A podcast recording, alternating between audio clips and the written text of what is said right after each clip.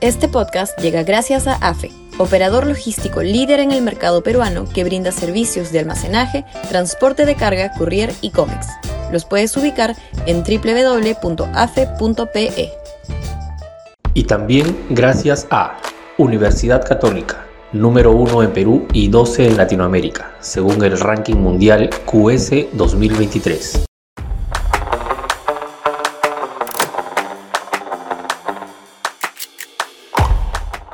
Centro y derecha renovados. Sudaca, Perú. Buen periodismo. La crisis política del centro, por lo menos en sus agrupaciones hoy más representativas, Acción Popular, Alianza para el Progreso y los Morados, le abre las posibilidades a nuevas figuras que se animen a incursionar en ese segmento del espectro ideológico y también a que la derecha crezca en sus intenciones electorales. Según la última encuesta del IEP, la derecha representa el 34% del electorado, el centro el 35% y la izquierda el 32%. Se ha reconstituido, dicho sea de paso, la división del país en tres tercios, pero con la diferencia respecto de décadas pasadas, que esos tercios no tienen representación partidaria definida, sino que hay una multitud de opciones a la carta.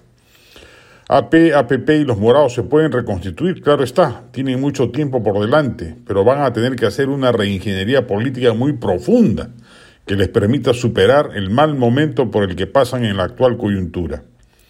La derecha es la que tiene una mejor disposición, primero porque son pocos los que enarbolan un discurso abiertamente derechista, y segundo porque probablemente de acá a cuatro años sus actuales portavoces, Keiko Fujimori, Rafael López Aliaga y Hernando Soto, ya hayan reflexionado y entendido que su presencia es inadecuada y que lejos de ayudar perjudica el futuro político del país. Se debe renovar la estantería política del centro y la derecha. No se puede lograr el grado de disruptividad necesario en la disputa electoral venidera si se vuelve a presentar el elenco estable. Un discurso novedoso y potente requiere de rostros nuevos que lo representen en su cabal dimensión. Hay masa crítica propicia para mensajes de centro y de derecha, inclusive en regiones tradicionalmente afines a la izquierda.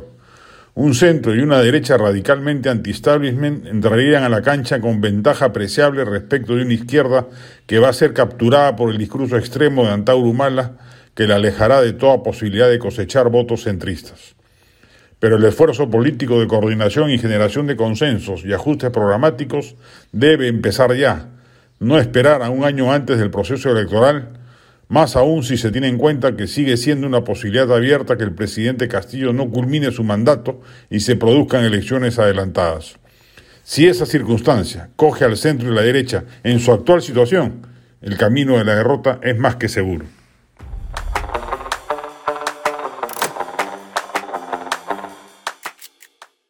Este podcast llegó gracias a AFE, operador logístico líder en el mercado peruano que brinda servicios de almacenaje, transporte de carga, courier y cómics.